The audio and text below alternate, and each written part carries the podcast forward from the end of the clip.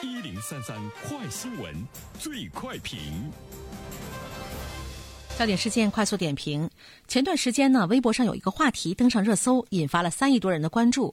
视频当中有一位网友患有抑郁症，痛苦挣扎了七年之久。他期间一直想要自杀，可当他终于开口告诉妈妈时，他的母亲却问：“你总是这样，这都多少年了，你就不能自己忍着吗？”那么，有关此事的评论，马上有请本台评论员袁生。你好，东方。这个呢不是一个稀有的现象啊，可能在大多数的家长的眼里，面对于孩子的呃一种的告知，说我可能有抑郁症，呃，大多数的反应呢可能都是这样的。我们这里面呢说到的登上热搜的这个这个网友呢，他是一个少年，是一位少年。呃，现在我们看到呢，在我们国家就是青少年得抑郁症呢，大约的这个比例呢，已经是达到了百分之。二十点三，呃，那就是五个人中有一个呢有抑郁倾向。这个数字呢还是二零一二年的数字，我相信到今天恐怕这个数字的比例呢应该呢会上升。呃，但是我们看到的最近的也是二零一二年的数字，由此呢我们也能够呢感觉到，其实社会对于青少年患抑郁呢也不是呢特别的这个重视哈，包括这个数字的更新，呃，我们看到的呢都不是非常的这个及时。呃，在儿童中的抑郁的发病率呢是也有，占的比例呢是百分之零点四到百分之二点五。那么在青少年中的这个比例呢，已经上升到了百分之二十。呃，另外的话呢，我们还会看到说，呃，目前有百分之四的青少年患者呢是临床抑郁。所谓的临床抑郁呢，就是他们需要接受临床的治疗才能够缓解的重度的抑郁。所以说，抑郁啊，在儿童和青少年中越来越普遍，发病的年龄呢趋于年轻。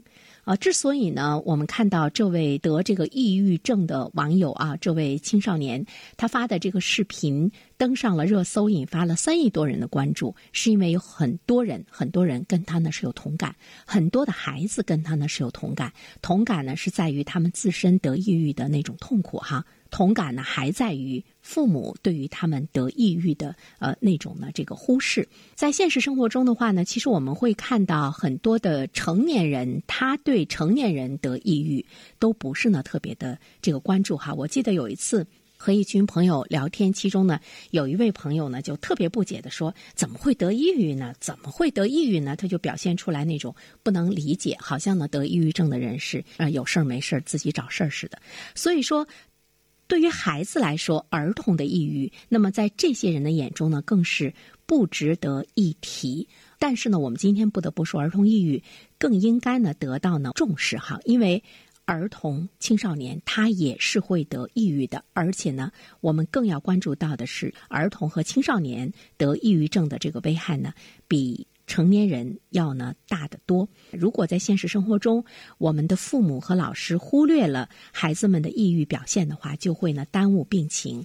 第二方面的话呢，我们想要说的是，孩子的抑郁它的产生、它的发生，以及呢它最后呢到严重的这种状况，以至于呢带来孩子的自杀的行为，其中最主要的因素呢是来自于家庭的因素啊，跟父母对于呃孩子的这个教育呢是有着非常紧。密的关系就是父母对孩子什么样的状况会让孩子呢容易呢得这个抑郁症。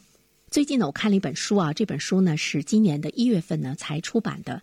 这本书的名字叫《会好的》，特别呢是谈到了教育，有一个观点，我觉得呃特别认同，也是呢特别值得我们关注。他说，呃，在教育的过程中，对于所有的家长来说，不缺失是最重要的。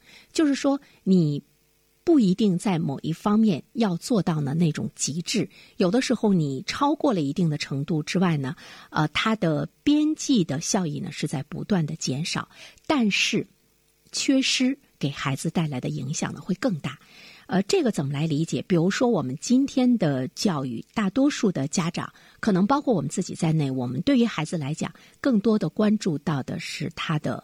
学习成绩，还有呢，他的物质生活的这种满足，但是我们往往呢，对于他的那种情感的需求，包括他的自我的那种爱好和个性的那种张扬，我们可能是忽视。这种忽视呢，其实就是一种缺失，而这种缺失对于孩子的成长带来的影响，要远远的大于你在某一方面，比如说你在学习方面加倍的投入所带来的呢这种影响。所以说，不缺失，应该呢是我们对教育的一个正确的呢这个态度。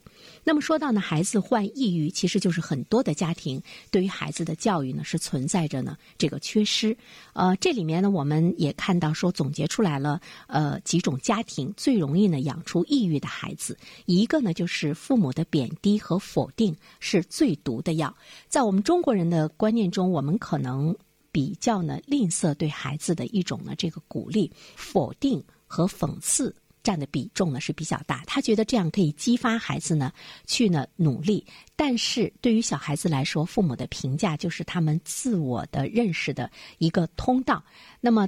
当有讥讽和指责的时候呢，孩子的自信心呢被消磨掉，自尊呢也会一步步的呢被打击。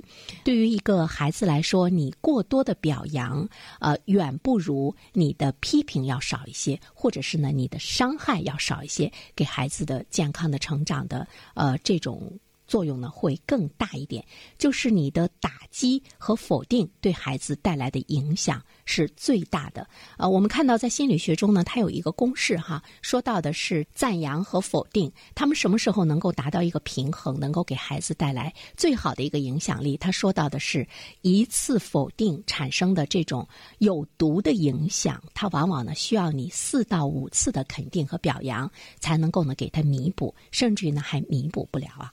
第二方面呢，说到的就是说父母的情感忽视，让孩子呢伤痕累累。所谓的情感忽视呢，一方面就是呃比较忙，把孩子呢扔给了老人，或者呢比较忙，不愿意呢去倾听孩子，或者呢是比较忙，不愿意承认孩子受到的痛苦和这种不良的情绪。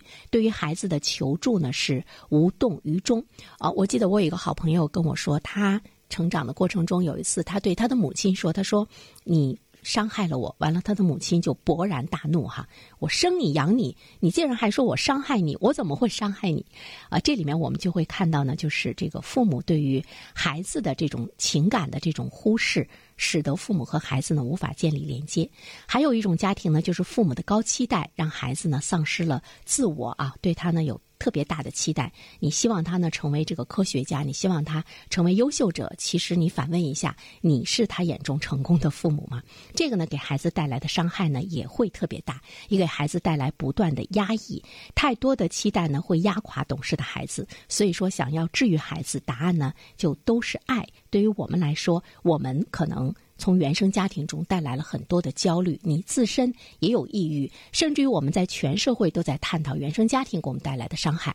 但是，我想我们今天能不能做到，我们不给我们的自己的孩子也带来这种伤害？因为我们的环境就是孩子成长的原生家庭的环境。我们期待所有的孩子都能够健康成长吧。好了，东方，好的，感谢原生，各位听友，大家好，感谢始终如一收听原声评论。不知道你是否听过原声读书？最近呢，上线了一本书《终身成长》，非常期待着你可以听到它。《终身成长》这本书很有名气啊，它坐镇亚马逊心理类畅销榜已经有十年的时间。这本书呢，是向我们讲述思维模式会对我们的行为方式产生深远的影响，可以决定我们成为什么样的人。它颠覆了传统成功学的观念。您可以搜索“原声解读终身成长”，就可以听到喽。谢谢你。